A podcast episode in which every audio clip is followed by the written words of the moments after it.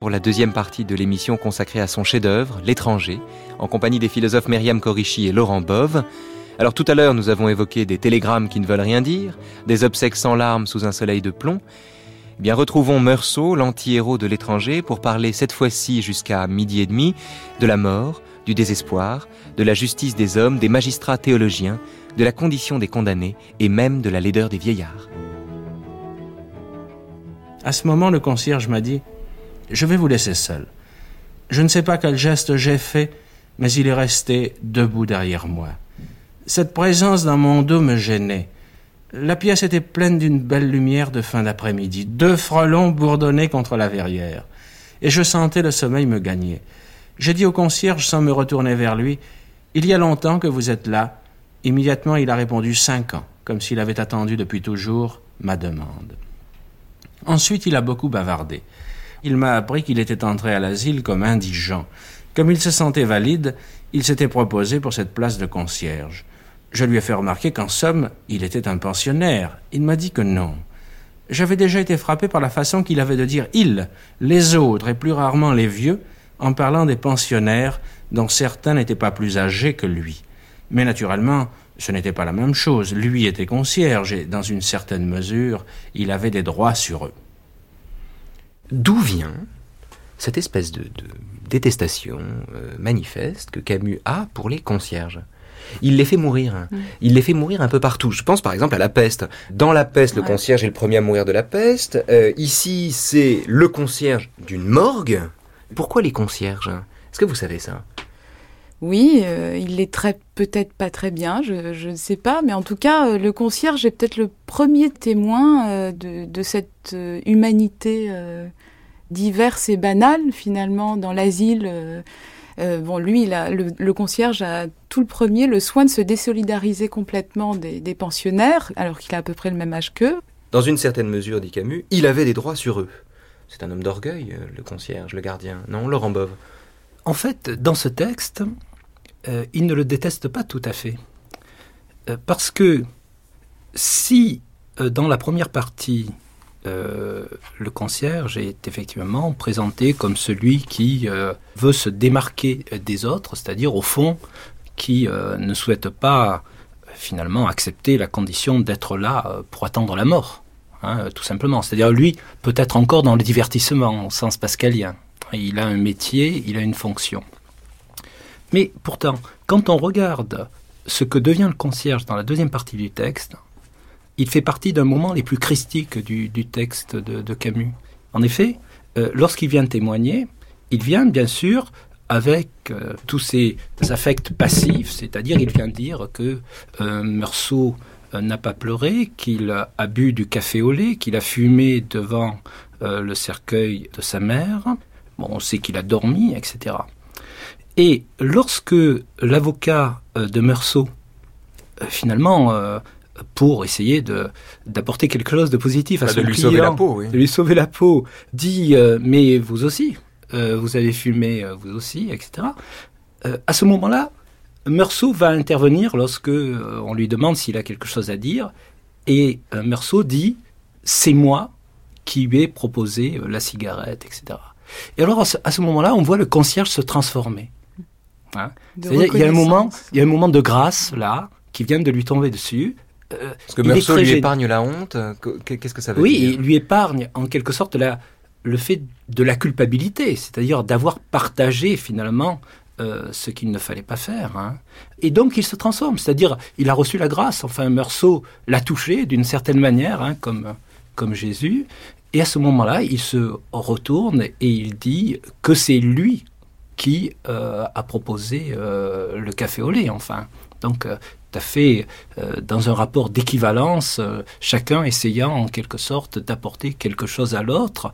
Et effectivement, là, on a euh, une relation authentiquement humaine, mais qui vient en quelque sorte comme une grâce apportée par l'intervention de, Meursault Christ. C'est vrai que Meursault euh, partage une cigarette euh, avec le concierge, qui d'ailleurs euh, rétroactivement vraiment apparaît comme la première cigarette du condamné.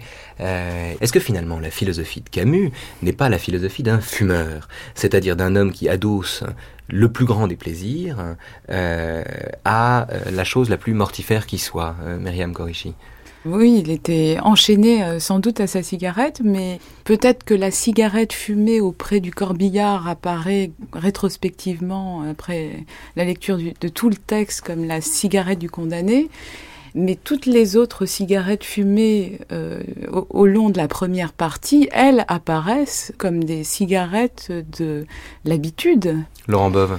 Oui, euh, je suis d'accord, hein, bien sûr, avec le ce thème de la On comprend pas tout à Camus si on comprend pas qu'il fume. Bien sûr. Euh, et d'ailleurs, euh, la cigarette, c'est un goût.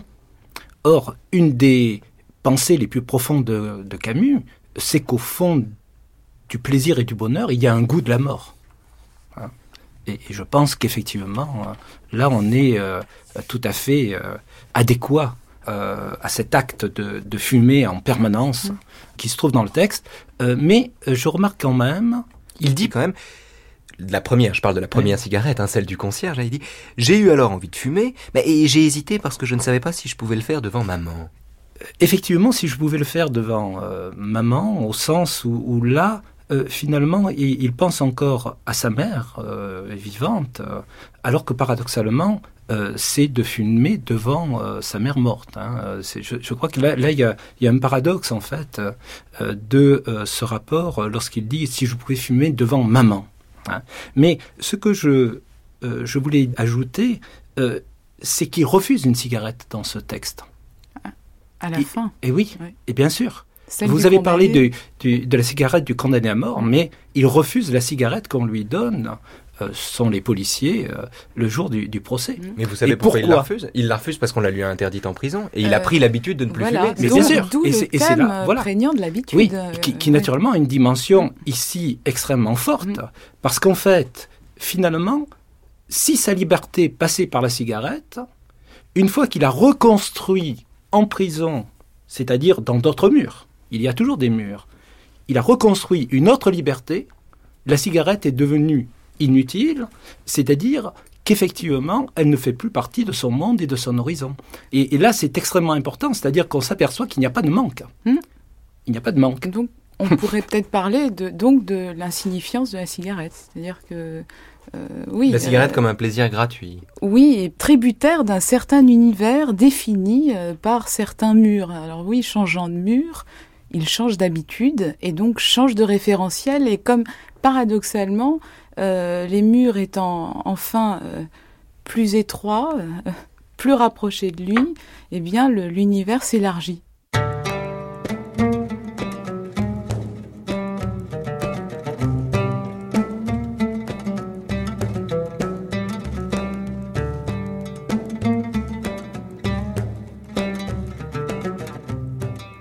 C'est à ce moment que les amis de maman sont entrés.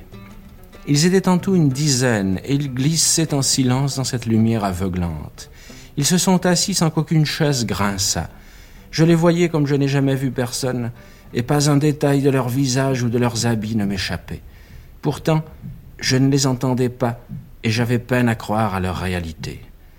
Presque toutes les femmes portaient un tablier, et le cordon qui les serrait à la taille faisait encore ressortir leur ventre bombé. Je n'avais encore jamais remarqué à quel point les vieilles femmes pouvaient avoir du ventre. Les hommes étaient presque tous très maigres et tenaient des cannes. Ce qui me frappait dans leur visage, c'est que je ne voyais pas leurs yeux, mais seulement une lueur sans éclat au milieu d'un nid de rides. Lorsqu'ils se sont assis, la plupart m'ont regardé et ont hoché la tête avec gêne les lèvres toutes mangées par leur bouche sans dents, sans que je puisse savoir s'ils me saluaient ou s'il s'agissait d'un tic. Je crois plutôt qu'ils me saluaient. C'est à ce moment que je me suis aperçu qu'ils étaient tous assis en face de moi à dodeliner de la tête autour du concierge. J'ai eu un moment l'impression ridicule qu'ils étaient là pour me juger. C'est un texte magnifique et c'est un texte étonnant parce qu'on a à la fois une sorte de phénoménologie des vieillards qui s'assoit face à lui, dont aucun détail ne lui échappe, donc il les décrit, Et en même temps, euh, il les décrit tout en doutant de leur réalité. Et puis surtout, ils sont assis, comme seront assis les jurés face à lui un peu plus tard aux assises. C'est-à-dire, euh, ils sont assis et lui donnent euh, le sentiment de le juger. Est-ce que le sentiment d'enfermement n'est pas justement inauguré dans l'étranger par la présence de ce public étrange, de grosses femmes et d'hommes décharnés qui le regardent et lui donnent le sentiment de le juger, Laurent Bovin Oui, sans doute. Mais de tout cet épisode, je pense, il y a deux choses qui me paraissent extrêmement importantes. C'est d'une part le vieillissement euh, des corps. Hein, parce qu'on est dans une philosophie des corps, et en même temps, nous sommes dans une philosophie de l'affirmation des corps, de ces corps sur les plages, de ces corps bruns, hein, dont on parlera ensuite sans doute avec Marie. Et là, nous avons une description de la décrépitude, et je pense qu'il y a tout Camus ici, hein. c'est-à-dire qu'à la fois euh, le corps et sa présence, c'est ce qui nous permettra de penser ensuite que Meursault vit quelque chose qui est de l'ordre d'une éternité, et qu'en même temps, cette éternité, c'est ce qui va pourrir. Il a une phrase qui est magnifique dans ses premiers textes, à savoir le corps est une vérité qui va pourrir. Et je pense que là, nous avons Premièrement, cela. Et deuxièmement, à travers l'anticipation, bien sûr, euh, de ceux qui vont le juger. Et là, il y a la figure du père qui apparaît pour la première fois dans le texte, en fait. Hein. parce que lui va s'endormir. Et le seul vieillard qu'il va voir lorsqu'il va se réveiller, c'est quelqu'un qui, euh, bien sûr, l'a fixé pendant tout le temps de son sommeil et qui le fixe au moment où il se réveille comme un reproche radical, on peut dire au-delà de la mort, de son comportement. Qu'en ouvrant les yeux, il s'aperçoit qu'on le regardait. Bien sûr. Et qu'effectivement, euh, l'ensemble de ces vieillards qui sont là, à travers celui qui le regarde, le juge, et je pense qu'effectivement, là, il y a la figure du père, en quelque sorte, qui, qui est terrible. Hein, implicite, et qui anticipe bien sûr ce qui euh, se passera par la suite. Euh, Myriam Koreshi, si je vous dis que le corps chez Camus, c'est euh, le désespoir incarné, est-ce que vous partagez cette expression? En un sens, oui, le, corps est une promesse de désespoir, puisqu'il va pourrir, mais ça n'est qu'en ce sens-là je pense. Ça n'est euh, qu'au sens où le corps est euh, passible de maladies, euh, d'abord, avant la vieillesse, tout le long de sa vie, le corps est sujet, s'offre aux maladies, et ensuite, il suit la lente, le lent déclin effectivement du vieillissement. Mais est-ce que le désespoir, ce n'est pas non plus l'absence d'espoir qui accompagne la jubilation de l'instant? Le fait de ne rien espérer, et rien espérer d'autre que le présent. Laurent Bove, vous parliez du, du, présent tout à l'heure. Oui, sauf à trouver un moyen de jouir du présent de l'instant présent grâce au corps parce que c'est ça le, corps aussi le corps c'est le moyen euh, d'accéder à une jouissance pleine et entière dans l'instant mais ça c'est pas un espoir non quand on parlait de désespoir, ah, désespoir au sens privatif, euh, d'absence d'espoir. Un espoir, appelez ça comme vous voulez, oui. Parce que désespoir a toujours ce goût hein, du nostalgique et de la mélancolie. Alors ce thème est là dans le texte, hein, bien sûr. Le mot de mélancolie apparaît au moins deux fois au début, premier chapitre du livre, et à la fin, euh, dernier chapitre du livre, en une phrase magnifique que dans ce pays, le soir, le pays de l'Algérie, donc le soir apparaît comme une trêve mélancolique. C'est-à-dire que, donc, oui, absence d'espoir, qui n'est donc pas un désespoir au sens euh, donc, qui implique euh, des passions tristes. Hein. c'est pour ça que si on peut s'autoriser de juste d'une périphrase au lieu de désespoir pour dire absence d'espoir, absence d'espoir qui est tributaire toujours de la possibilité de d'arrêter le temps. Euh, donc trêve, instant, euh, le moment du suspens, de se suspendre. Euh, la, par exemple, enfin c'est pas un exemple, c'est paradigmatique dans le texte. À la fin, on n'a pas l'exécution de Meursault. Le texte s'arrête euh, justement sur un suspens euh, magnifique, sur un suspens qui réconcilie l'individu avec son sort ou son destin plutôt. Donc en un instant où il n'y a plus d'espoir au sens strict, c'est-à-dire plus de possibilités de projection dans un avenir souhaité. Euh, voilà, c'est peut-être ça. Il n'y a plus hmm. de souhait ou de désir euh, au sens donc qui implique du temps.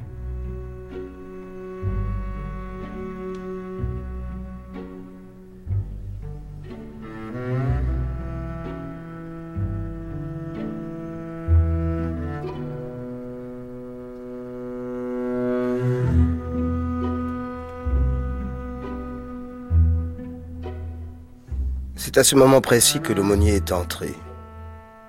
Quand je l'ai vu, j'ai eu un petit tremblement. Il s'en est aperçu et m'a dit de ne pas avoir peur. Je lui ai dit qu'il venait d'habitude à un autre moment. Il m'a répondu que c'était une visite tout amicale qui n'avait rien à voir avec mon pourvoi dont il ne savait rien. Il s'est assis sur ma couchette et m'a invité à me mettre près de lui. J'ai refusé. Je lui trouvais tout de même un air très doux, pourquoi, m'a-t-il dit, refusez-vous mes visites? J'ai répondu que je ne croyais pas en Dieu. Il a voulu savoir si j'en étais bien sûr, et j'ai dit que je n'avais pas à me le demander, cela me paraissait une question sans importance. Il s'est alors renversé en arrière et s'est adossé au mur, les mains à plat sur les cuisses. Presque sans avoir l'air de me parler, il a observé qu'on se croyait sûr quelquefois, et en réalité, on n'était pas. Je ne disais rien. Il m'a regardé et m'a interrogé. Qu'en pensez-vous? J'ai répondu que c'était possible. En tout cas, je n'étais peut-être pas sûr de ce qui m'intéressait réellement, mais j'étais tout à fait sûr de ce qui ne m'intéressait pas, et justement ce dont il me parlait ne m'intéressait pas. Il a détourné les yeux et m'a demandé si je ne parlais pas ainsi par excès de désespoir. Je lui ai expliqué que je n'étais pas désespéré. J'avais seulement peur, c'était bien naturel. C'est bizarre l'étranger, parce que on commence par une mort et par un enterrement, donc par la mort et ce qui suit la mort, et on s'achève par la promesse d'une mort et tout ce qui la précède. C'est comme si le roman, d'une certaine façon, cheminait à l'envers. Commençait par la fin de quelqu'un, la disparition de quelqu'un, et les funérailles qui sont d'ailleurs elles-mêmes décrites de façon elliptique, et euh, euh s'achevait sur cette fois-ci la promesse euh, d'avoir à mourir. Donc ce qui est frappant dans l'étranger d'une certaine façon, alors qu'on ne sait pas forcément qu'il va mourir au début, euh, rien ne l'indique, mais pourtant c'est quand même d'une certaine manière l'absence de suspense, non Laurent Bove? Oui, en effet. Mais je dirais qu'on ne sait pas s'il va mourir, effectivement. Vas-y, on sait qu'il va mourir, mais on ne sait pas de quelle manière. Ah oui, voilà, on sait qu'il va mourir, effectivement. Euh, mais on ne sait pas s'il va être effectivement exécuté. Alors, je, reviens sur, sur le corps avant de prolonger sur votre question. Euh, chez Camus, le corps ignore l'espoir. Et c'est lui-même qui le dit euh, de manière très affirmative dans ses premiers textes. Et l'espoir, c'est ce que philosophiquement euh, nous devons liquider dans une logique de philosophie de l'absurde. ce qui veut dire que finalement, nous sommes corps, essentiellement. Hein, c'est-à-dire qu'on a affaire à une philosophie matérialiste que, Camus n'a jamais réellement poussée jusqu'au bout, je pense, hein, mais qui est effectivement une philosophie du corps euh, qui a sans doute euh, euh, raison liée à l'épicurisme, voire à la grande sagesse du corps chez Nietzsche. Hein. Mais ce corps, c'est à la fois ce qui nous permet de pouvoir vivre le présent, c'est-à-dire mmh. que ce n'est pas l'âme qui nous permet de vivre le présent, sauf si elle est capable de n'être rien d'autre que cette raison du corps. Hein. Donc ce corps, c'est à la fois ce qui nous permet de vivre le présent, voire peut-être même quelque chose qui est de l'ordre de la jouissance d'une éternité au présent, et en même temps, ce corps, c'est ce qui dépérit. Effectivement, ce corps, c'est le lieu le plus euh, tragique, c'est-à-dire ce qui nous met en présence avec la mort. D'où à la fois la proximité absolue de la vie que peut avoir l'homme absurde et la proximité absolue de la mort, étant donné que ce corps, effectivement, a un goût de mort et que dans l'observation que l'on peut en faire, la mort est visible. Hein, ici, maintenant. Maintenant, pour ce qui concerne le début et, la fin de ce texte, on commence effectivement par la mort de la mère. Mais la mort de la mère, c'est ce qui va permettre un cheminement.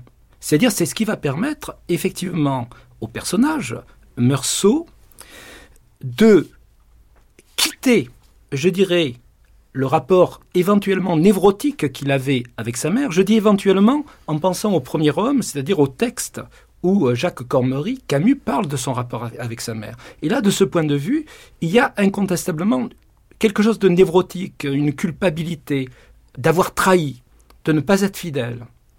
Donc, je dirais que la mort de la mère, c'est d'une certaine manière ce qui va permettre à Meursault, qui lui a été fidèle, puisque lui est resté et euh, Jacques Cormery ou Camus est parti.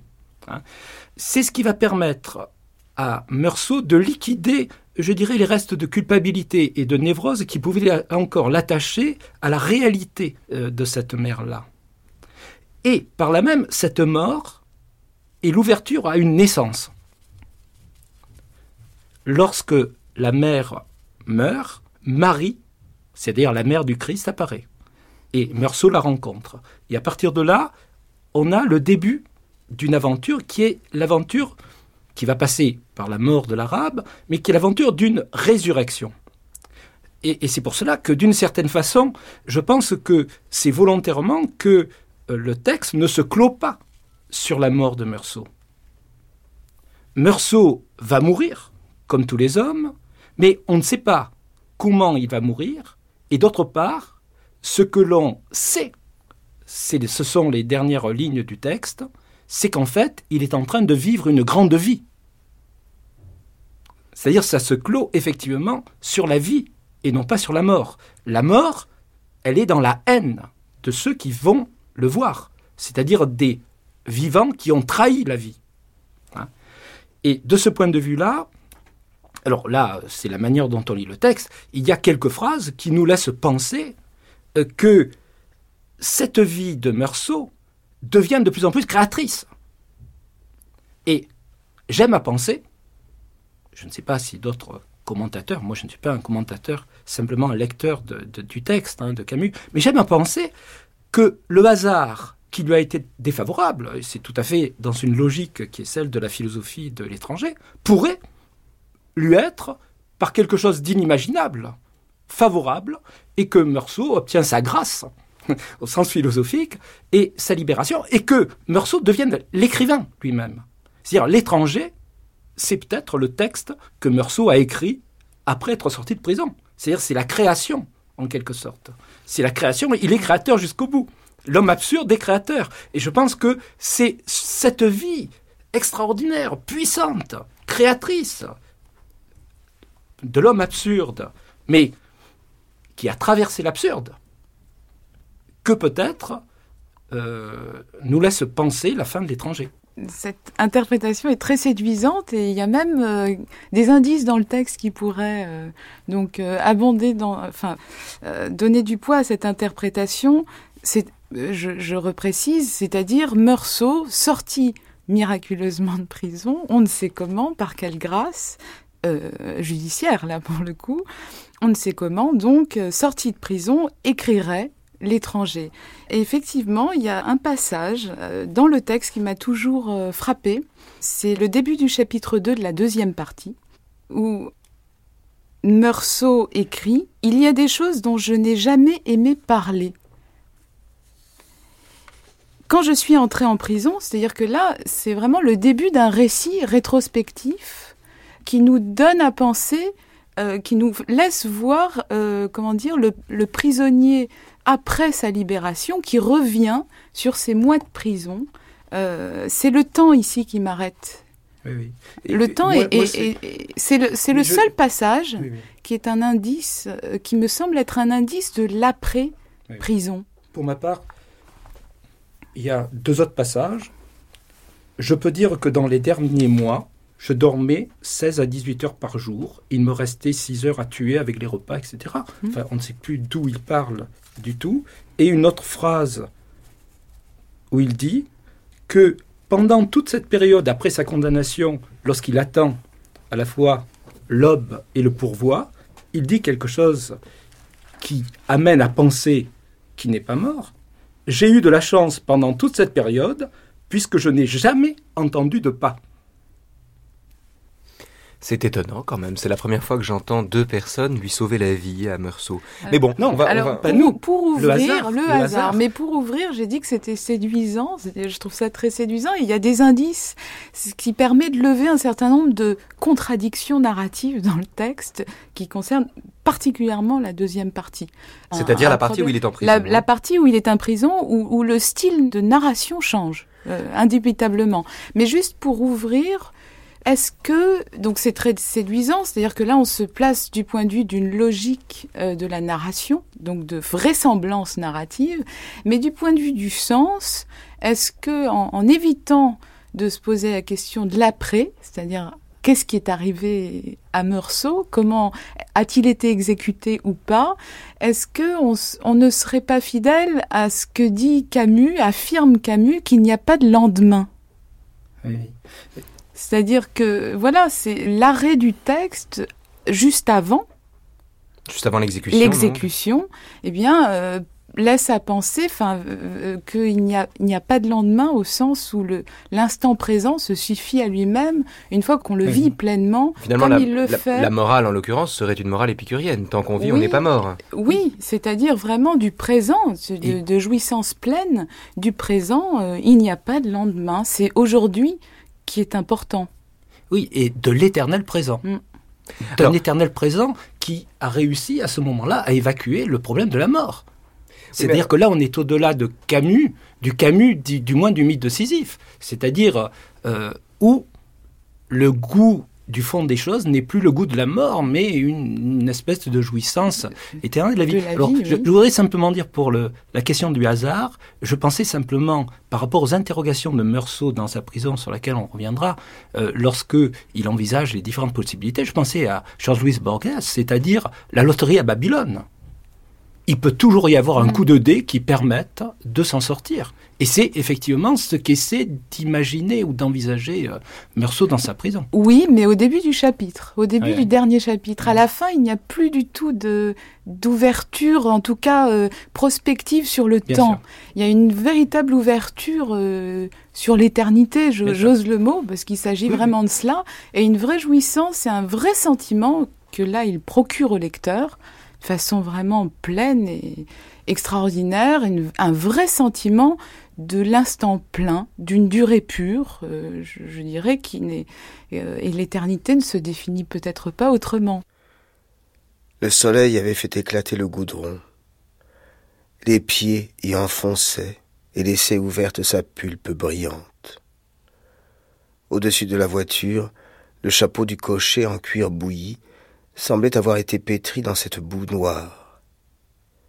J'étais un peu perdu entre le ciel bleu et blanc et la monotonie de ses couleurs, noir gluant du goudron ouvert, noir terne des habits, noir laqué de la voiture. Tout cela, le soleil, l'odeur de cuir et de crottin de la voiture, celle du vernis et celle de l'encens, la fatigue d'une nuit d'insomnie, me troublait le regard et les idées. Alors, l'instant plein d'une durée pure est aussi incarné par, euh, j'allais dire, le personnage principal de l'étranger, qui est le soleil, et qui, euh, lui, euh, pour le coup, témoigne à plusieurs reprises, non pas d'une ouverture, mais d'un enfermement. Il parle, à un moment, c'est la première occurrence du soleil, je crois, c'est le ciel était déjà plein de soleil. Autant dire que le ciel est vide, et qu'il ne peut être rempli que par une étoile, mais qui n'est pas divine. Il parle du soleil débordant, qui fait tressaillir les paysages, et qui le rend inhumain et déprimant, ce qui rappelle d'ailleurs la phrase de Sisyphe où il parle d'un jeu inhumain où l'absurde, l'espoir et la mort échangent leurs euh, répliques. Euh, Dans la scène du corbillard, euh, donc qui accompagne donc le- le- les obsèques de la mère, on a vraiment un soleil de plomb, mais au sens propre, hein, un soleil de plomb, c'est-à-dire une chaleur absolue. Et alors, ce qui est frappant quand il parle du soleil, c'est qu'il dit un moment, une femme qui accompagne le le cortège, le corbillard, les quelques participants, dit Si on va doucement, on risque une insolation, Mm. Mais si on va trop vite, on est en transpiration et dans l'église, on attrape un chaud et froid. Elle avait raison, commente Meursault, il n'y avait pas d'issue. Or, il n'y avait pas d'issue est une phrase que reprend Meursault en prison pour dire à la fin, mais cette fois-ci c'est au moment où le soleil se couche, c'est au moment mélancolique, justement, mm. la trêve mélancolique dont vous parliez, il dit non, il n'y avait pas d'issue, cette fois-ci on est en prison, bien plus loin, et personne ne peut imaginer ce que sont les soirs dans les prisons. Il n'y avait pas d'issue. Le soleil, le soleil c'est le sans issue. Laurent Bove, comment vous comprenez ça? Nous sommes sur un plan d'immanence radicale. Philosophiquement, de ce point de vue-là, il n'y a pas d'issue.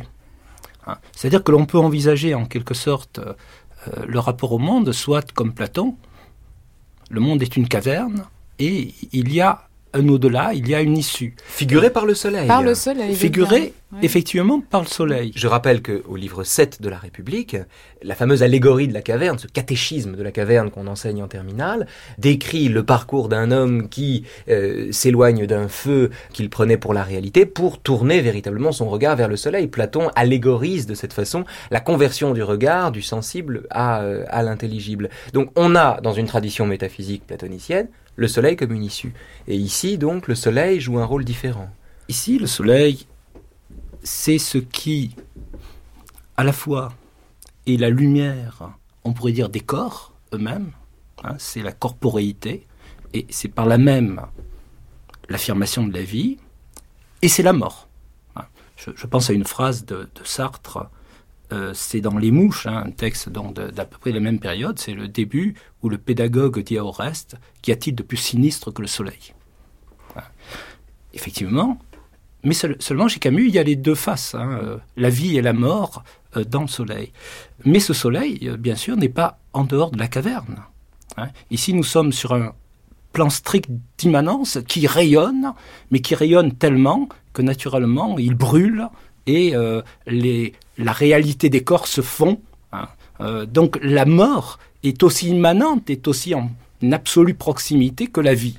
Et, je pense que c'est exactement, enfin, à mon sens, ce rapport que euh, la philosophie de Camus a avec euh, le soleil, qui conduit aussi bien à la sagesse, parce que dans ce que nous disions tout à l'heure à propos du désir sans objet, cette vie, c'est une sagesse solaire, en quelque sorte, qui est dans ce cette tension, ce rayonnement, cette fureur de vivre, on peut dire, hein, qui est chez Camus, hein, cette passion de vivre, mais en même temps, ce qui, euh, effectivement, exténue aussi totalement les corps, ce qui euh, fait, et il le dit pour euh, les peuples méditerranéens, ce qui fait que les vies passent très très vite, hein, et qu'une fois que l'on est allé à la plage et que l'on a rencontré une femme ou un homme, Ensuite, d'un coup, la mort euh, se replie euh, très rapidement sur ses corps et euh, la vie n'est plus qu'une longue habitude qui, naturellement, a déjà le goût de la mort. Mais cette rapidité, en quelque sorte, qui fait passer de la lumière à, l'ombre, c'est, je pense, toute l'œuvre de Camus qu'il exprime. Hein. C'était le même éclatement rouge. Sur le sable, la mer haletait de toute la respiration rapide et étouffée de ces petites vagues. Je marchais lentement vers les rochers et je sentais mon front se gonfler sous le soleil. Il y avait déjà deux heures que la journée n'avançait plus, deux heures qu'elle avait jeté l'ancre dans un océan de métal bouillant. À l'horizon, un petit vapeur est passé et j'en ai deviné la tache noire au bord de mon regard parce que je n'avais pas cessé de regarder l'arabe. Et cette fois, sans se soulever, l'arabe a tiré son couteau qu'il m'a présenté dans le soleil. La lumière a giclé sur l'acier et c'était comme une longue lame étincelante qui m'atteignait au front. Au même instant, la sueur amassée dans mes sourcils a coulé d'un coup sur les paupières et les a recouvertes d'un voile tiède et épais. Mes yeux étaient aveuglés derrière ce rideau de larmes et de sel. Je ne sentais plus que les cymbales du soleil sur mon front, et indistinctement, le glaive éclatant jaillit du couteau toujours en face de moi. Cette épée brûlante rongeait mes cils et fouillait mes yeux douloureux. C'est alors que tout a vacillé. La mer a charrié un souffle épais et ardent, Il m'a semblé que le ciel s'ouvrait sur toute son étendue pour laisser pleuvoir du feu. Tout mon être s'est tendu et j'ai crispé ma main sur le revolver. La gâchette a cédé. J'ai touché le ventre poli de la crosse et c'est là, dans le bruit à la fois sec et assourdissant, que tout a commencé. J'ai secoué la sueur et le soleil. J'ai compris que j'avais détruit l'équilibre du jour, le silence exceptionnel d'une plage où j'avais été heureux. Alors j'ai tiré encore quatre fois sur un corps inerte où les balles s'enfonçaient sans qu'il y parût et c'était comme quatre coups brefs que je frappais sur la porte du malheur.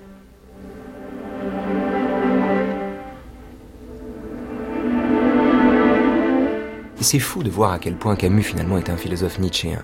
Le, dernier chapitre, les 20 dernières pages de L'homme révolté, magnifiques, euh, sont intitulées La pensée de midi. Or, Nietzsche bénissait le midi car c'était selon lui l'heure de l'ombre la plus courte. C'est également l'heure de l'instant qui a ceci d'éternel qu'il ne dure pas précisément, c'est-à-dire qu'il est sans commencement ni fin, c'est l'instant absolu, c'est l'instant d'éternité, c'est l'éternité qu'on bénit. Chez Nietzsche, Nietzsche est tout entier un penseur du midi, ou en tout cas prétend l'être. Il va de l'aurore au crépuscule, mais, mais c'est vrai qu'il passe sa vie à traquer l'heure du midi, c'est-à-dire le moment où le soleil est au plus haut, où l'ombre est la plus courte. Nietzsche est également le penseur qui euh, parle d'inhumanité, euh, dont Camus reprend le, le terme ici, inhumanité pour qualifier le monde, en expliquant dans le Gai Savoir qu'il est devenu dur, cruel, indifférent, à force d'avoir constaté que ce monde était inhumain. Et euh, c'est également celui qui parle de danse macabre, toujours à la fin du Gai Savoir, une danse macabre mais où la musique est suffisamment joyeuse pour ne pas chasser nos idées noires. Est-ce qu'on n'est pas là en plein en pleine camusie, euh, si j'ose dire, euh, Myriam Korishi Oui, je répondrai d'abord par de l'anecdotique qui a vraiment son sens en même temps. Dans la voiture euh, qui a tué Camus en 1960, dans sa sacoche, on a retrouvé donc le, manuscrit inachevé de son dernier livre, le, premier homme. Eh bien, il y avait deux autres livres, Le Gai Savoir que vous évoquiez à l'instant.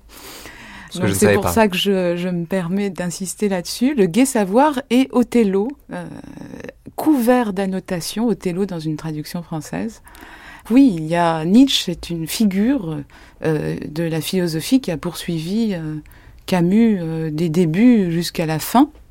Alors, le midi, le thème du moment du jour où l'ombre est la plus courte, où il n'y a quasiment pas d'ombre, ce qui, ce qui nous rapproche aussi de la description du tribunal des vieillards au début, où il n'y a aucune ombre, euh, mais c'est pas le soleil, mais là on est aussi dans une lumière éclatante. Ça fait penser aussi aux, projecteurs qui peuvent être euh, écrasants dans une salle de théâtre, par exemple, où, tous les détails peuvent exploser sans aucune euh, nuance.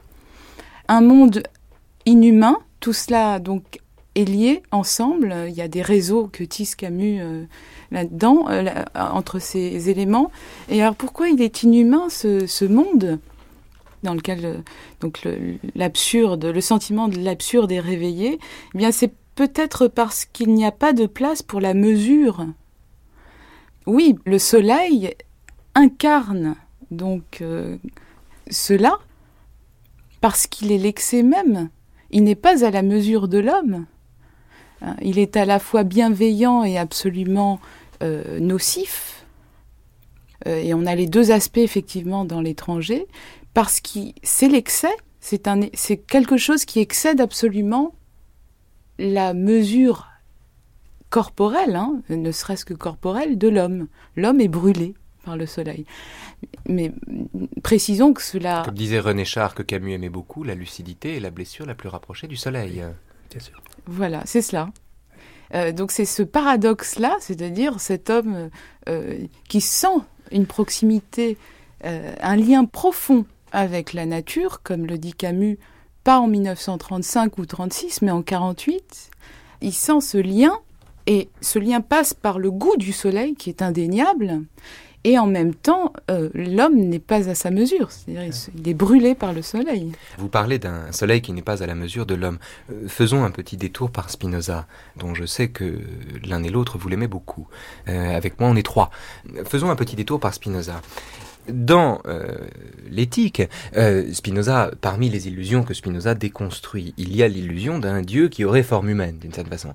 Un dieu anthropomorphe, euh, qui, avec une barbe et un éclair dans la main, viendrait rendre la justice chez les hommes. Il y a donc la critique d'un anthropomorphisme qui accompagne évidemment la critique de l'idée que le monde aurait un sens, puisqu'en définitive, l'illusion que le monde a un sens chez Spinoza vient du fait que l'homme confond le monde avec lui-même et donne au monde euh, le sens qu'il voudrait d'une certaine façon donner à sa vie. Le résultat de ça, si Dieu n'est plus à forme humaine, si Dieu n'a plus visage humain, Dieu cesse d'être à la mesure de l'homme, Dieu devient précisément démesuré dans la mesure où l'homme lui-même en fait partie. L'homme, dit Spinoza, est une partie de l'entendement infini de Dieu. Si nous faisons partie de Dieu, alors si nous sommes plus exactement, voilà, si, si Dieu nous ressemble, il a les moyens d'être au-delà de nous. Mais si nous faisons partie de Dieu, si nous n'avons aucun rapport avec lui, s'il y a entre lui et nous la différence qu'il y a entre le chien animal aboyant et le chien constellation céleste, s'il y a entre Dieu et nous une différence absolue précisément parce que Dieu c'est la nature et qu'on en fait partie, alors, cette fois-ci, on est en présence d'une divinité, d'une certaine façon, absurde, dont le soleil témoigne mieux que tout autre, non, Laurent Bove? Oui, c'est-à-dire que... Et d'une divinité démesurée, surtout. Mm. Bien sûr. Euh, Infini, c'est-à-dire sans au-delà. Oui, il faut même dire plus euh, qu'infini. Euh, chez Spinoza, c'est l'absolument infini.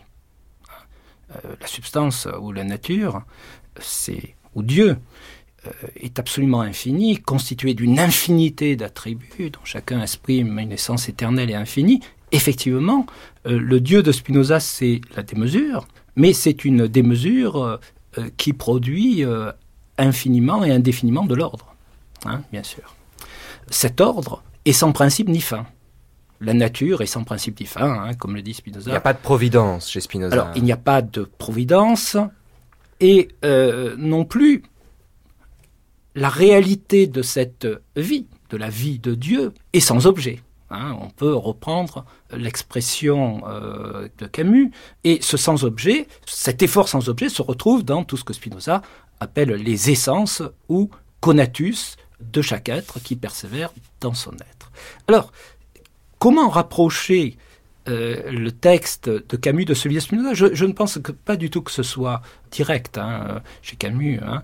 Non, mais ce que je veux dire, c'est que sans que Camus et Spinoza en tête, on peut tout à fait penser que, d'une certaine façon, le même mouvement porte l'un à écrire l'éthique et porte l'autre à écrire l'étranger. C'est tout. C'est un, mouvement ou une intuition commune. Oui. Alors, je dirais ce qui les rapproche et ce qui les sépare très rapidement. Hein. Euh, ce qui les rapproche, effectivement, euh, je pense qu'on peut lire au moins dans l'étranger, parce que c'est plus difficile de le lire directement dans le mythe de Sisyphe. Hein. Mais on peut lire au moins dans le roman, l'étranger, une philosophie de type immanentiste radical, et à travers euh, le personnage de Meursault, une figure du Christ, une figure du Christ qui est, à mon sens, plus spinoziste finalement que nietzschéenne. Hein. Pourquoi voulez-vous dire Parce qu'il euh, faut préciser ça. La figure, la figure nietzschéenne du Christ, c'est celle que Camus a sans doute dans la tête lorsqu'il dit hum, Meursault est le Christ que nous méritons. Or, euh, cette figure nietzschéenne, c'est celle de l'antéchrist. C'est-à-dire, elle est... Euh, l'antéchrist qui est le terme par lequel le juge d'instruction qualifie Meursault lui-même. Hein. Bonjour l'antéchrist ou au revoir l'antéchrist. Au revoir l'antéchrist. Au revoir l'antéchrist, pas pareil. Mais lorsque Nietzsche parle du Christ, il le situe à une certaine étape du nihilisme. C'est le nihilisme passif. Et effectivement, à ce moment-là, on sait que Camus a dit aussi de sa mère, elle est le Christ. Ça va beaucoup plus euh, l'expression pour la mère, hein. c'est-à-dire le silence de la mère, la stérilité radicale de la mère, l'idiotie, on peut dire, de la mère, L'idiotie, cette fois-ci, au, sens. Oui, mais c'est-à-dire au sens où en grec, idiotesse signifie la simplicité, l'unicité du monde. Quand vous dites idiotie, ça n'est pas un jugement de valeur. Ça veut pas dire que, la mère est idiote. Ça veut dire tout simplement que la mère est tout entière, tout ce qu'elle est. Tout à fait. Rien de plus que cela. Bien sûr. Eh bien, cela, on le trouve dans le Christ de Nietzsche. C'est quelqu'un qui ne résiste à rien, qui est finalement une pure intériorité. Mais la pure intériorité de la mère, c'est son vide. Et avec Meursault, qui est Christ également, on a autre chose. C'est-à-dire, on a un Christ qui, lui, est totalement donné au monde, c'est-à-dire qui vit totalement à la surface de, la peau, qui pour lui euh, est bien sûr le plus profond, et qui vit à travers toutes ses sensations dans une relation au monde qui est une relation à la mer, à la nature, ou on peut dire à Dieu au sens spinoziste. À ce moment-là, ce Christ Meursault n'en reste pas au nihilisme passif. Il devient, comme je le disais tout à l'heure, celui par lequel le corps arrive à la conscience.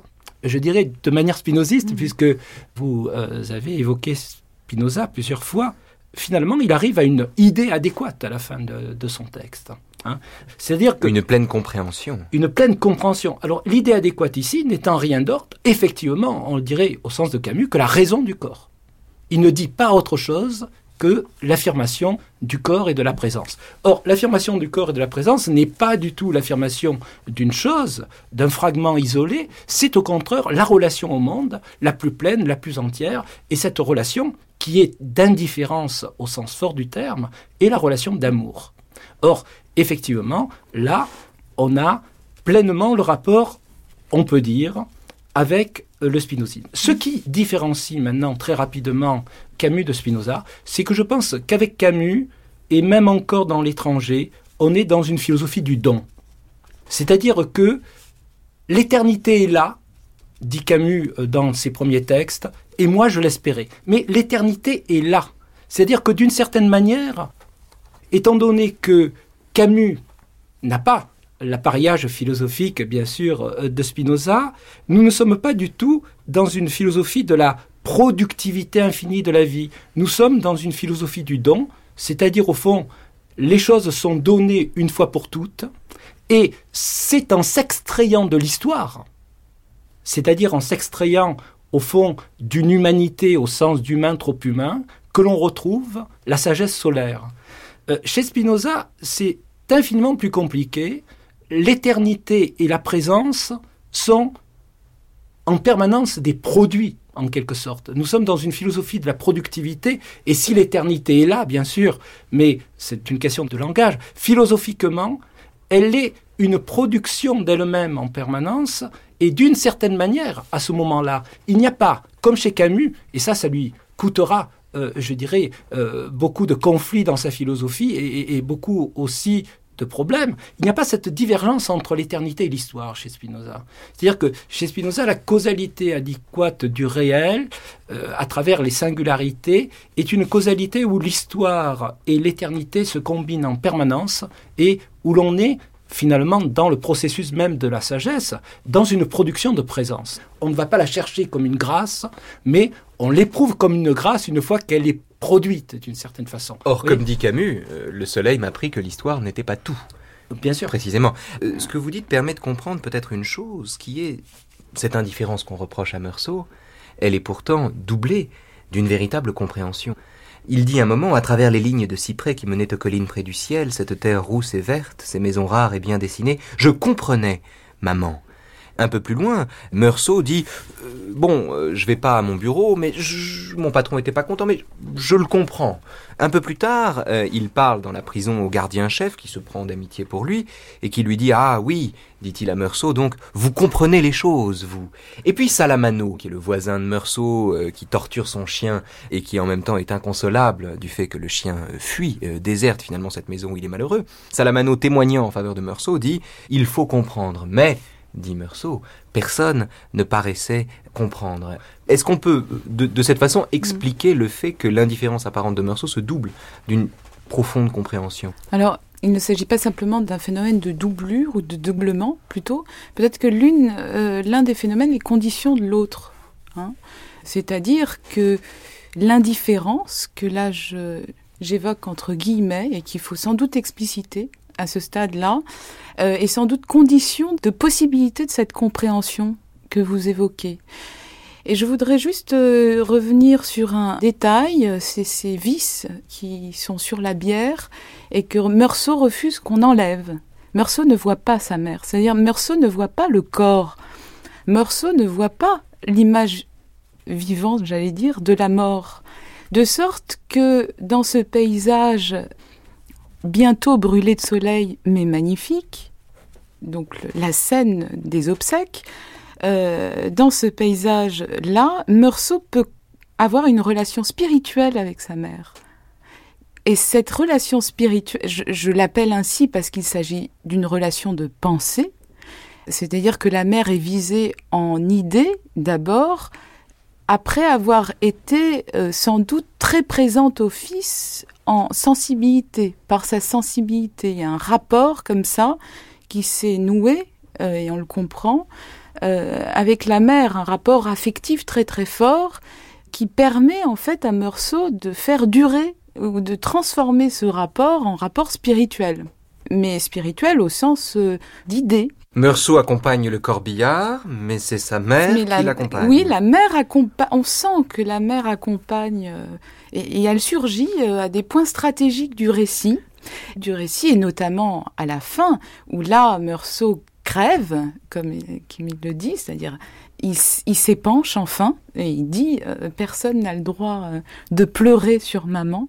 Alors là, peut-être que ça nous permet de revenir sur la notion d'indifférence, euh, très déterminé, surdéterminé par l'idée d'insensibilité, parce qu'on lui intente un procès en insensibilité, mais précisément, ne s'agit-il pas au début de, de problèmes d'inconvenance?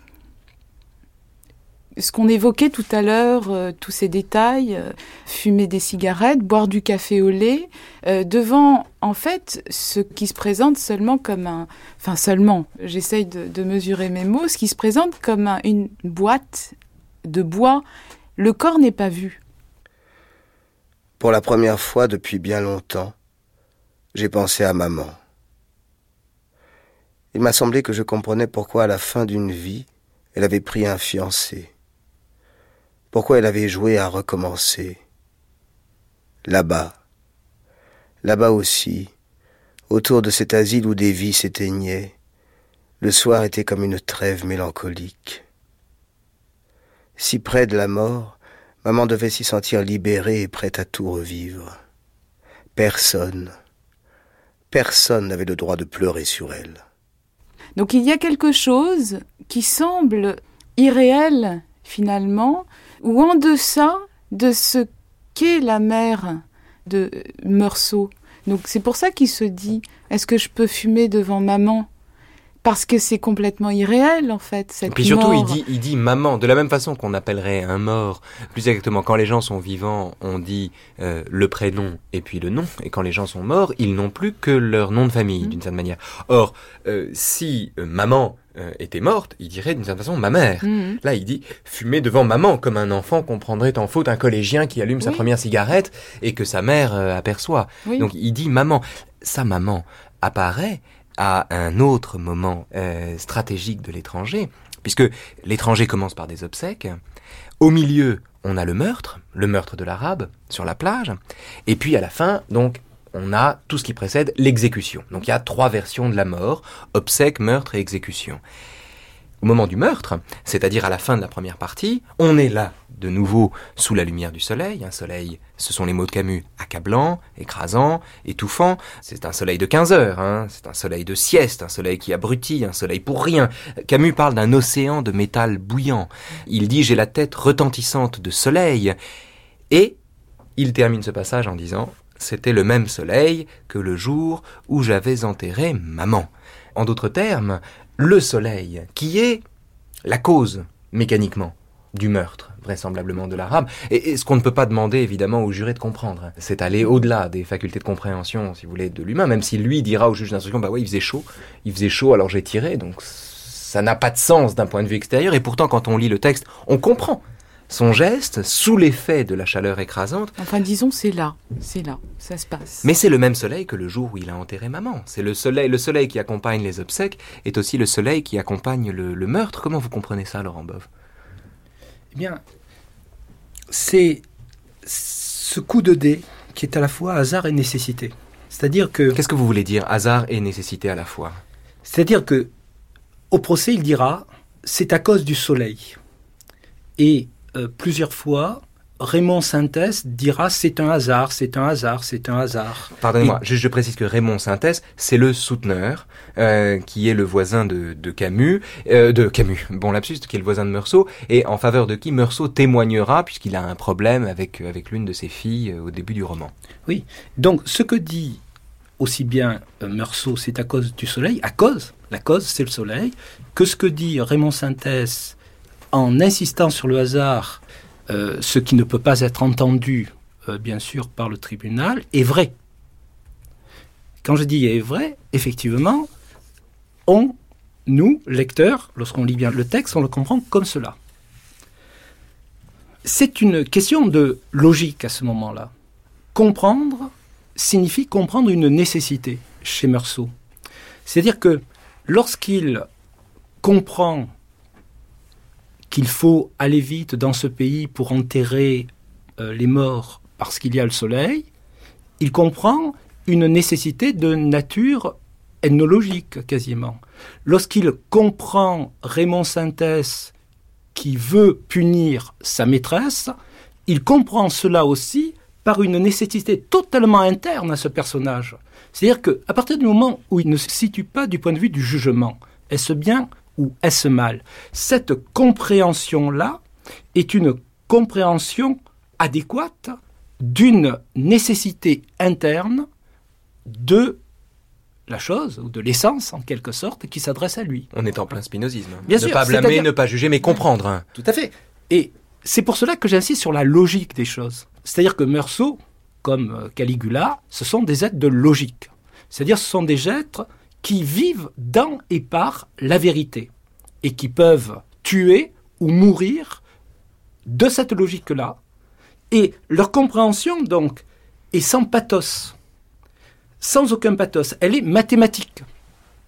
Mais elle est sanglante, bien sûr. Hein, euh, expression de Camus dans le mythe décisif, les mathématiques sanglantes.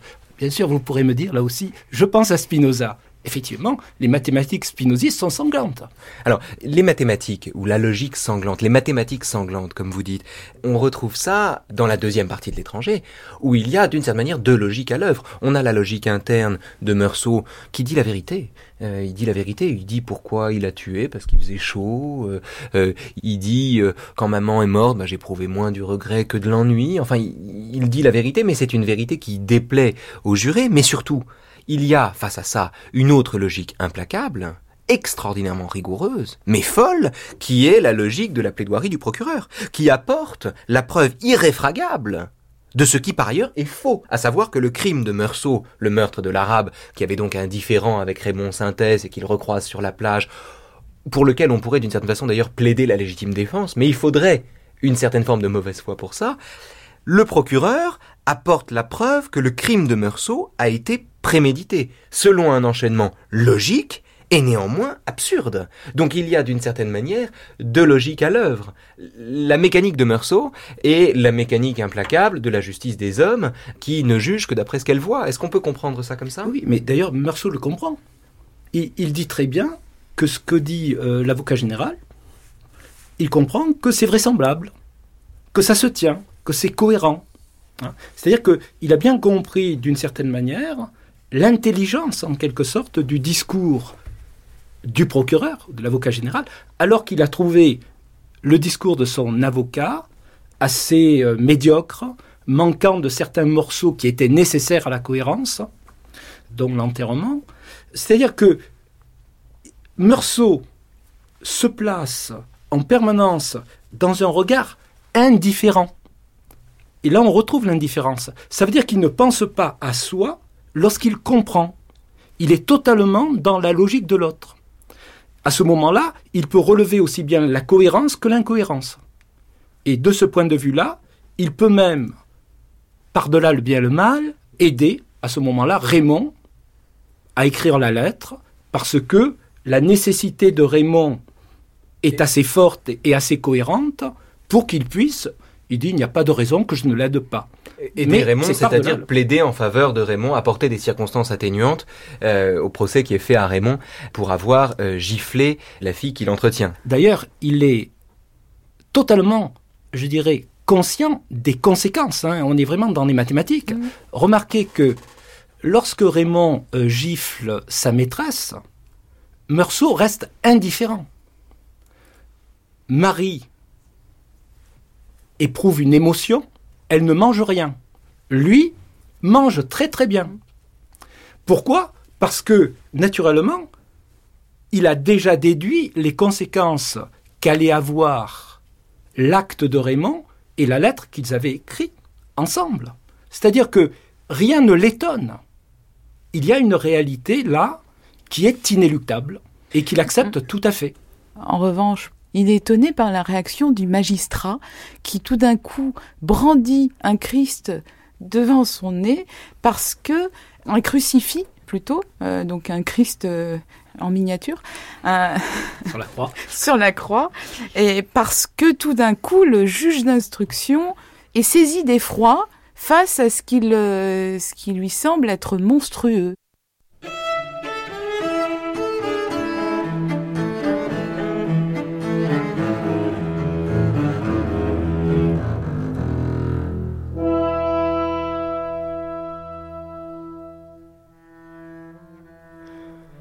Brusquement, il s'est levé, a marché à grands pas vers une extrémité de son bureau et a ouvert un tiroir dans un classeur. Il en a tiré un crucifix d'argent qu'il a brandi en revenant vers moi. Et d'une voix toute changée, presque tremblante, il s'est écrié Est-ce que vous le connaissez, celui-là? J'ai dit oui, naturellement. Alors il m'a dit très vite et d'une façon passionnée que lui croyait en Dieu, que sa conviction était qu'aucun homme n'était assez coupable pour que Dieu ne lui pardonnât pas, mais qu'il fallait pour cela que l'homme, par son repentir, devint comme un enfant dont l'âme est vide et prête à tout accueillir. Il avait tout son corps penché sur la table. Il agitait son crucifix presque au-dessus de moi. À vrai dire, je l'avais très mal suivi dans son raisonnement, d'abord parce que j'avais chaud, qu'il y avait dans son cabinet de grosses mouches qui se posaient sur ma figure, et aussi parce qu'il me faisait un peu peur. Je reconnaissais en même temps que c'était ridicule, parce que, après tout, c'était moi le criminel. Il a continué pourtant. J'ai à peu près compris qu'à son avis, il n'y avait qu'un point obscur dans ma confession, le fait d'avoir attendu pour tirer mon second coup de revolver. Pour le reste, c'était très bien mais cela il ne le comprenait pas. J'allais lui dire qu'il avait tort de s'obstiner. Ce dernier point n'avait pas tellement d'importance. Mais il m'a coupé, m'a exhorté une dernière fois, dressé de toute sa hauteur, en me demandant si je croyais en Dieu. J'ai répondu que non. Il s'est assis avec indignation. Il m'a dit que c'était impossible, que tous les hommes croyaient en Dieu, même ceux qui se détournaient de son visage. C'était là sa conviction, et s'il devait jamais en douter, sa vie n'aurait plus de sens. Voulez-vous, s'est-il exclamé, que ma vie n'ait pas de sens? À mon avis, cela ne me regardait pas, et je lui ai dit. Mais à travers la table, il avançait déjà le Christ sous mes yeux et s'écriait d'une façon déraisonnable Moi, je suis chrétien. Je demande pardon de tes fautes à celui-là. Comment peux-tu ne pas croire qu'il a souffert pour toi? J'ai bien remarqué qu'il me tutoyait, mais j'en avais assez. La chaleur se faisait de plus en plus grande. Comme toujours quand j'ai envie de me débarrasser de quelqu'un que j'écoute à peine, j'ai eu l'air d'approuver. À ma surprise, il a triomphé. Tu vois, tu vois, disait-il, n'est-ce pas que tu crois et que tu vas te confier à lui? Évidemment, j'ai dit non une fois de plus. Il est retombé sur son fauteuil.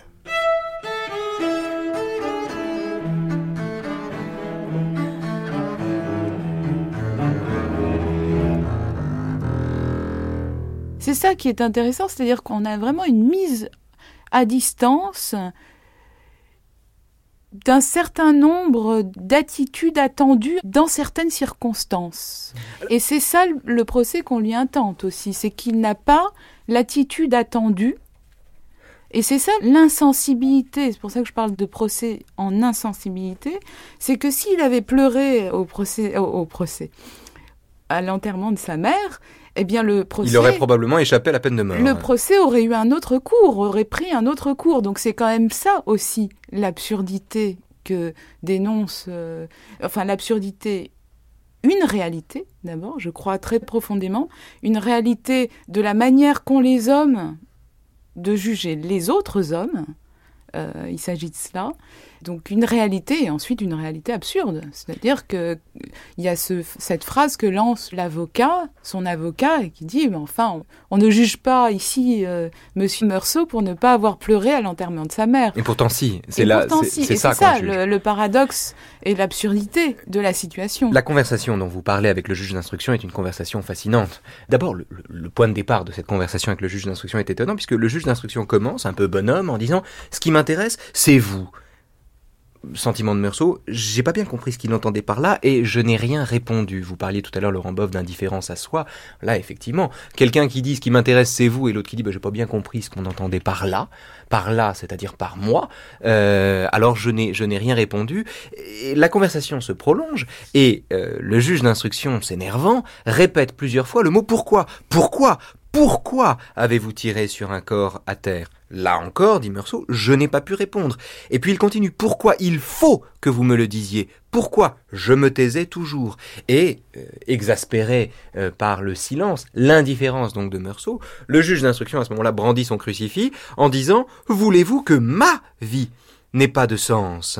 Et il termine en disant, je n'ai jamais vu d'âme aussi endurcie que la vôtre, les criminels qui sont venus devant moi ont toujours pleuré devant cette image de la douleur, c'est-à-dire devant le Christ. Comment vous comprenez ce passage, Laurent Bove? C'est un passage crucial, non? C'est le cas de le dire. Oui. Oh bien, euh, je pense que Camus construit ici un juge qui est en même temps un théologien. Et je crois que... C'est pas plutôt un théologien qui est accidentellement juge? Oui, parce que, que, tous les juges ne sont pas des théologiens chez Camus, d'une certaine manière. Oui, mais bien sûr. C'est-à-dire que l'adversaire principal de Camus, c'est le théologien, et c'est l'interprétation théologique du monde. C'est-à-dire que c'est Dieu avant d'être la justice des hommes, non? Oui, c'est Dieu en tant que la justice des hommes ne fait que reprendre un ordre imaginaire de la réalité qui a sa dimension philosophique pour l'appliquer à la société. C'est-à-dire que, euh, comme le disait Nietzsche, euh, toute notre civilisation est infectée du sang du théologien. Hein, et ça, je pense que Camus en est tout à fait euh, conscient. Donc il, a, il a affaire à un théologien juge qui va lui parler en fait de réalité qu'il ne connaît pas. C'est-à-dire, en fait, il lui parle de son âme, il lui parle du sens de l'existence, euh, c'est-à-dire, il lui parle, euh, c'est toute une série de mots et de réflexions. Oui, il dit à un moment, il se mit à parler de mon âme. Oui, qui ne correspondent absolument pas à l'univers de Meursault, qui est un univers de la présence bien sûr. Il parle de choses complètement décalées, on peut dire, métaphysiquement, et à ce moment-là, Meursault ne comprend pas.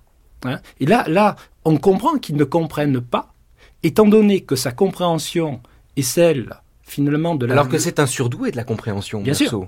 Hein. c'est quelqu'un d'extrêmement intelligent, mmh. euh, dont on peut penser d'ailleurs, euh, tout à l'heure, euh, Myriam Corichi disait on ne connaît pas son passé, mais on peut penser qu'il a fait des études supérieures et peut-être des études de lettres mmh. supérieures. Hein, et peut-être de la philosophie. philosophie oui. Donc tout cela n'est pas dit, et, et mais euh, Vous devriez l'un et l'autre écrire le roman avant l'étranger et le roman après. Le moment des études de Meursault et le moment où il échappe à l'exécution. Parce que vous, vous, étendez le roman, mais pourquoi pas, hein, à l'enfance de Meursault comme à euh, oui, parce que, sa, résurrection. Il, s'agit en fait d'une aventure philosophique.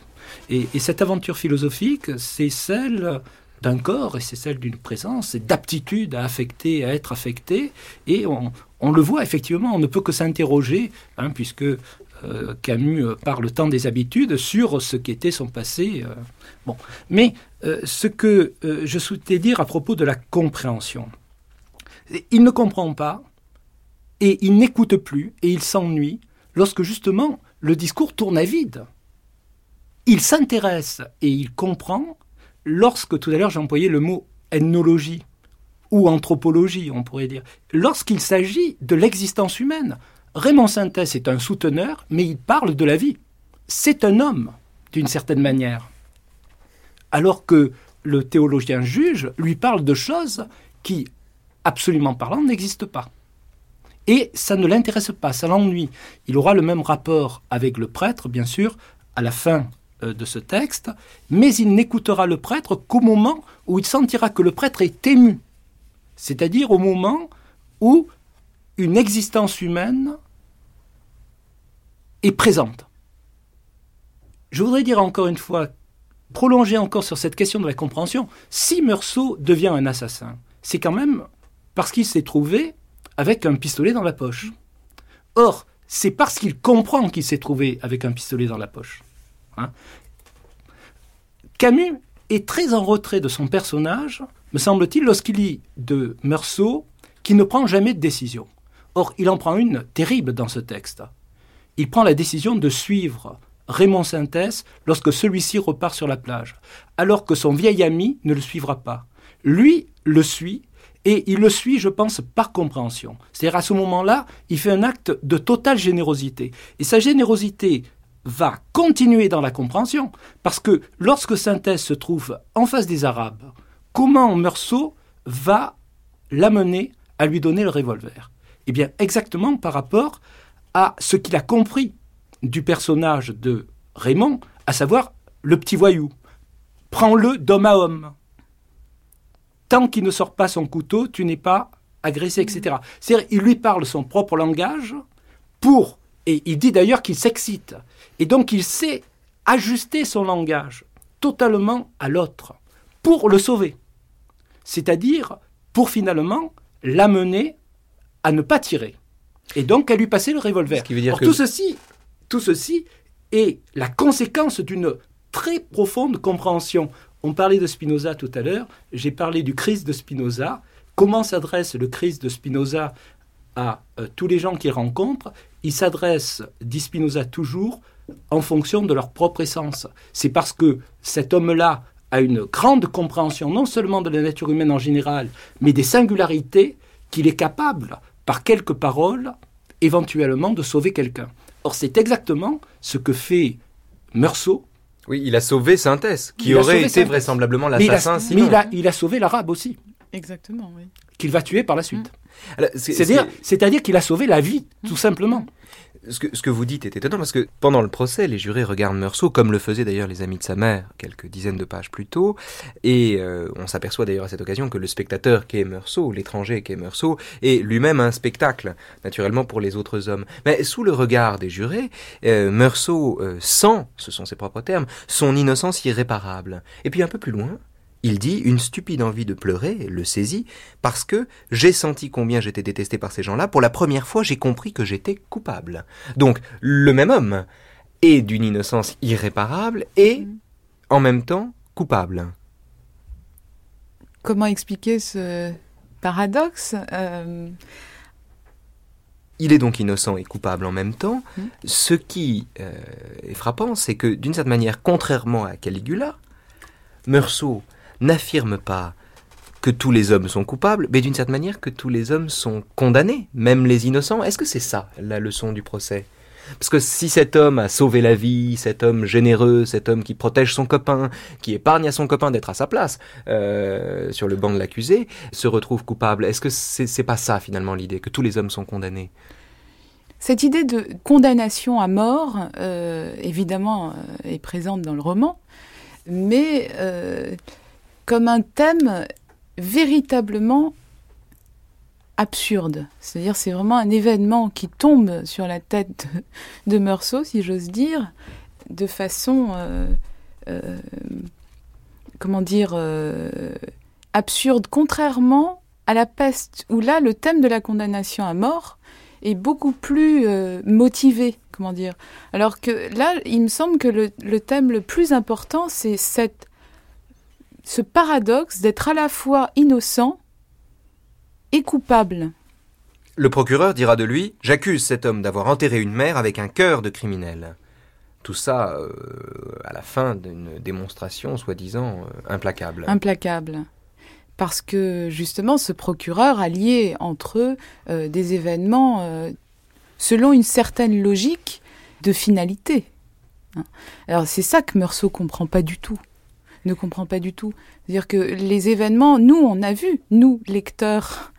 C'est ça l'intérêt euh, immense de la bipartition du roman, c'est de suivre les événements. du, premier moment juste avant le meurtre, juste et puis le moment qui est en prison, donc la deuxième partie. Ou la deuxième, de, suivre, nous, on est aux premières loges, euh, on suit pas à pas euh, le personnage principal, on est embarqué dans sa conscience, qui se souci d'être la, plus objective possible. Hein. Donc on est vraiment comme au cinéma, je dirais. Et on bascule dans une deuxième partie qui se charge de mettre du sens dans tout cela, euh, de lier les événements entre eux euh, de manière significative. Et comme Meursault, le lecteur, je parle en mon propre nom en tout cas, le lecteur ne reconnaît pas du tout ce qu'il vient de lire ainsi résumé par le procureur. Et c'est ça l'incroyable construction. C'est que l'absurde, c'est pas le réel. L'absurde, c'est la volonté d'y mettre un sens. Exactement. L'absurde est, vraiment cristallisé dans cette euh, façon de voir du sens et de mettre du sens et de nommer, euh, comment dire, de, de, diriger le destin. Alors que à la fin, nous avons véritablement euh, un écrivain qui a conduit son personnage vers son destin. Là, on, suit véritablement. On peut parler de destin pour Meursault, mais pas du tout de la même façon que le procureur. Est-ce que ce que vous dites n'éclaire pas ce très beau texte euh, qui se termine où il, il, après le procès, il, reconnaît la rumeur de la ville qu'il aime, comme ça, les bruits dans les oreilles, et, et, il termine en disant comme si les chemins familiers tracés dans les ciels d'été pouvaient mener aussi bien aux prisons qu'aux sommeils innocents. Et puis, euh, un mm. peu plus loin, il dit J'écoutais et j'entendais qu'on me jugeait intelligent, mais je ne comprenais pas bien comment les qualités d'un homme ordinaire pouvaient devenir des charges écrasantes contre un coupable. Hein. Est-ce qu'on ne retrouve pas justement là une certaine forme d'ambivalence, espèce d'alternative qui fait que euh, ce qui conduit euh, au ciel d'été conduit également à la prison Bien sûr. L'innocence, en premier lieu, c'est l'innocence de la mer, c'est l'innocence de la nature, une nature qui n'a pas de principe, qui n'a pas de fin, et c'est l'innocence finalement des actes des hommes lorsqu'on les lit dans cette causalité efficiente finalement euh, qui ne porte ni sens ni valeur, mais qui en produit, qui en produit bien sûr, puisque à ce moment-là, elle produit l'imaginaire ou elle constitue l'imaginaire de la réalité dans laquelle nous vivons. Or, c'est cet imaginaire-là qui va ensuite, bien sûr, servir à interpréter ces actes qui, en réalité, les précède, le précède cet imaginaire. Donc on a un effet de boucle qui fait que la construction imaginaire du réel devient ce à partir de quoi ce réel lui-même est interprété, lui qui a produit de l'imaginaire, mais qui en lui-même n'a ni principe ni fin, et est absolument innocent, comme un petit enfant, dirait Nietzsche. Comme un enfant qui joue. C'est pour ça qu'il parle d'une mécanique, une mécanique qui le reprend. Absolument opaque opaque au sens parce que ça se définit d'abord par le fait d'arriver, de se produire, et non pas par le fait d'avoir un sens, d'être euh, dirigé euh, en vue de quelque chose ou de. Euh, C'est-à-dire que pour, les, pour les hommes, pour le commun des mortels, la vie vaut la peine d'être vécue parce qu'elle a un sens. Et, et, tout le texte nous dit justement qu'elle ne vaut la peine d'être vécue que lorsqu'elle est décapée du sens. Hein. C'est-à-dire qu'elle prend sa valeur par justement ce désespoir, ce décapage. Or, je, réponds à la deuxième partie de votre question euh, sur euh, justement les bruits qui montent de la ville et euh, le soir dont Myriam Korishi a parlé tout à l'heure avec cette magnifique expression de trêve mélancolique. Hein. Effectivement, le temps de la journée, temps du soleil, c'est le temps de tous les possibles. Et effectivement, on a dans ce texte, sur la même plage, le matin, une harmonie radicale, c'est-à-dire que tous les éléments de la nature se sont combinés par hasard de telle manière que Meursault vive la communion. Effectivement, communion avec l'air, il respire en nageant, communion avec la mer, bien sûr, euh, communion avec la chaleur qu'il sent monter, communion avec le sable, il met sa tête dans le sable, mais communion aussi. Adhésion, on peut parler d'adhésion réelle, d'allégresse, une certaine forme d'allégresse à ce moment-là. Oui, bien sûr. Et vous savez qu'en latin, Spinoza parle d'hilaritas. Mm. L'hilaritas, c'est justement lorsque un corps jouit de joie égale dans toutes ses parties. Hein. mais, mais, ajoute Spinoza, euh, parce que euh, la combinaison des causes extérieures l'a mené là.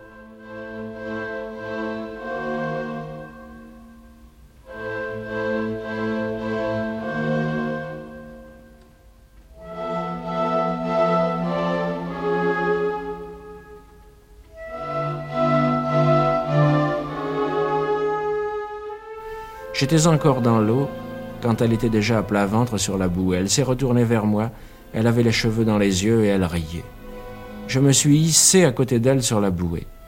Il faisait bon et comme en plaisantant, j'ai laissé aller ma tête en arrière et je l'ai posée sur son ventre. Elle n'a rien dit et je suis resté ainsi.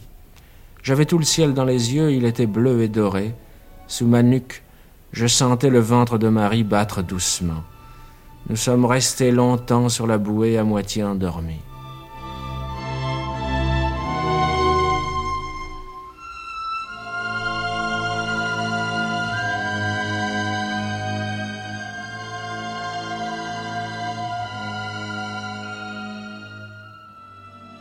J'ajouterais que Marie fait partie des éléments ici de la nature. Marie n'est pas une chose, n'est pas un objet. Non, mais enfin, c'est une langue qui se mêle à la sienne dans l'eau salée. Euh, Bien sûr. C'est un, c'est un être dont il ne reste qu'un sourire un peu écartelé euh, devant le parloir. Oui. Euh, c'est un être qui la demande en mariage et qui, et qui se dit qu'elle l'aime pour les raisons pour lesquelles il la dégoûtera plus tard. C'est également un être qui n'apparaît qu'à la faveur des impressions qu'elle dépose en Meursault. Bien sûr. Donc elle n'a pas non plus d'autonomie d'une certaine manière. Elle, elle n'est jamais perçue indépendamment de Meursault lui-même, sans être un objet, sans être une chose.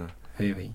Euh, C'est-à-dire qu'elle n'est pas objet de désir, elle fait partie des relations, des relations singulières qu'il entretient avec le réel. Elle est désir d'un objet? Elle-même? Oui. Vous dites elle n'est pas objet d'un désir, mais peut-être qu'elle traduit Oui. euh, un désir qui se donne accidentellement à un Bien objet, puisqu'il aime Marie, enfin il aime Marie, non, il aime pas Marie d'ailleurs. Mais il- justement, il est avec Marie comme il pourrait être avec Géraldine ou... euh, Oui, mais à condition qu'il soit attaché à elle de la même manière. C'est-à-dire il y a une nécessité qui définit la relation singulière quand même. hein. Euh, donc, tout ceci pour, pour dire, d'ailleurs, il nage avec elle. hein, le, le texte est assez précis puisque il apprend par, euh, Par la euh, taille. par la taille et, et donc il y, a, il y a vraiment une union, communion euh, là avec l'ensemble des éléments de la nature. Or, c'est sur cette même plage qu'il y aura le divorce. C'est-à-dire tous les, signes ou les éléments vont s'inverser et le conduire euh, au meurtre et au destin que nous lisons. Donc effectivement, la même nature, effectivement, produit aussi bien la béatitude que la mort. La béatitude au sens spinoziste du terme ici, hein, Oui, l'adhésion pleine et entière au La manière dont on a parlé, on peut penser qu'effectivement cette béatitude, c'est celle que euh, vit Meursault lorsque, après l'affrontement avec le prêtre, il se réveille avec des étoiles sur son visage et où la nature vient rafraîchir ses tempes, etc. Enfin, le texte est magnifique et effectivement là, euh, on peut parler effectivement de béatitude. que sur laquelle s'achève euh, Le le, roman. Mais alors, je, je voudrais pour terminer vous poser une question à tous les deux. Vous parliez tout à l'heure, Mariam Korichi, du fait que la, la mère euh, l'accompagnait. D'une certaine façon, on disait il peut pas fumer devant maman. Enfin, maman est encore en vie quand elle est morte, d'une certaine manière. C'est pour ça qu'il dit maman. Et que donc, la mort ne tue pas tout. Euh, qu'il y a quelque chose qui ne meurt pas avec la mort de la mère. Un, mystère, quelque chose qui demeure, qui... euh, un, de mes professeurs de philosophie euh, en prépa avait ce néologisme, il disait quelque chose qui permane. Et dans la conversation donc avec l'aumônier, à la fin de l'étranger, l'aumônier, désespéré par l'indifférence de Meursault qu'il prend pour du cynisme, lui dit Mais enfin, n'avez-vous donc aucun espoir Et vivez-vous avec la pensée que vous allez mourir tout entier? Oui, ai-je répondu. Alors, euh, pour, terminer, je voudrais euh, qu'on élucide éventuellement, euh, qu'on apporte un peu de lumière sur ce paradoxe qui veut que la leçon de l'étranger soit à la fois que les morts ne meurent pas tout à fait, puisque la maman de Meursault euh, demeure et sa présence croît à mesure qu'elle s'éloigne et que son corps est enterré. Et en même temps, euh, Meursault est un homme qui vit avec la pensée qu'à l'instant de mourir, il mourra tout entier. Euh, Alors oui, c'est vraiment euh, très très intéressant là, parce que ce qui ne meurt pas, Qu'est-ce qui ne meurt pas? Chez- Voilà, qu'est-ce voilà. qui survit chez un Posons- homme qui ne croit pas en Dieu? posons la question de, de ce qui ne meurt pas en prenant appui sur euh, le texte, euh, ce que nous apporte concrètement le texte, eh bien c'est l'idée de la mère qui ne meurt pas.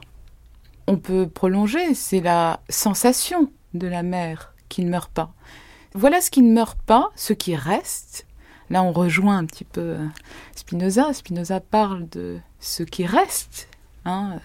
Eh bien, c'est l'idée. Mais l'idée, elle doit vivre quelque part, euh, si j'ose dire. Eh bien, elle vit dans l'esprit de Meursault. Et c'est seulement dans, dans ce cadre qu'elle a un sens. hein, cette idée. C'est-à-dire que ça, c'est une partie de l'esprit de Meursault. Donc rien ne se perd, rien ne se crée, tout se transforme. Bah, euh, tout ce, ce- voilà, ce qui reste, c'est et là il ne s'agit pas de la mer, hein, il ne s'agit pas, euh, euh, du- il s'agit ni de l'esprit de la mer, ni du cadavre de la mer. Il s'agit de l'idée que porte avec lui irrémédiablement Meursault tant qu'il est vivant. Laurent Bove. Oui, je pense à, à cette phrase qui est dans les annexes du premier homme. Nous naissons séparés, c'est l'absurde, sauf de la mer. On ne possède que le nécessaire. Et la nécessité ici, effectivement, c'est la mer et la liaison avec la mer. Et il faut y revenir et s'y soumettre. Et je crois que ce revenir à la mer n'est pas revenir à la mer effective, c'est-à-dire la mer névrotique. C'est faire exactement l'inverse d'une certaine manière. C'est s'en détacher pour... La nature est réversible. C'est s'en détacher pour vivre la fraternité du monde. C'est-à-dire pour découvrir à travers... S'ouvrir, comme il dit, à la Mmh, tendre indifférence voilà. du monde. L'indifférence du monde devient tendre à la fin. oui, Bien sûr. Oui, j'ajouterais. euh, La, la tendre indifférence du monde, effectivement, c'est, on pourrait dire, euh, le progrès euh, éthique de Meursault. Hein. Alors que, euh, j'insiste là-dessus, Camus, dans Le Premier Homme, a toujours tendance à culpabiliser d'avoir quitté la mer effective et la mer réelle. Il dit, quand je m'en éloigne, je sais que là est ma vérité et que je vais trahir. Alors que Meursault n'a pas trahi. Et parce qu'il n'a pas trahi, effectivement, on peut dire il a droit au sens de puissance à cette béatitude, c'est-à-dire à la fraternité du monde.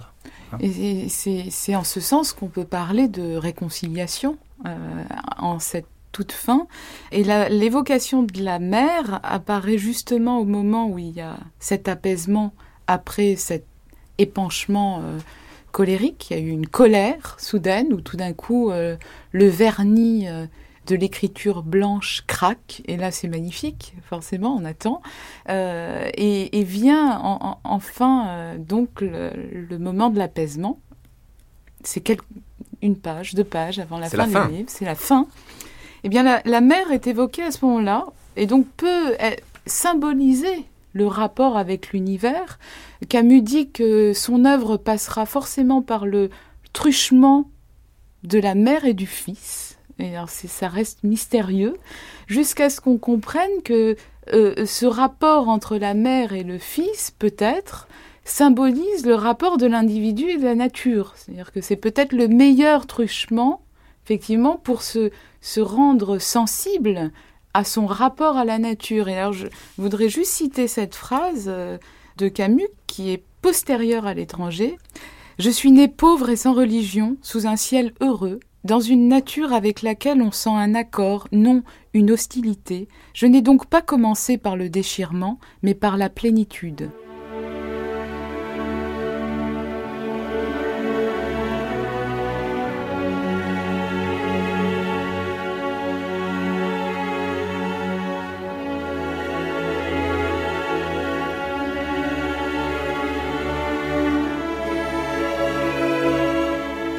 Merci Laurent Bove et Myriam Corichi pour cette longue conversation sur l'étranger d'Albert Camus.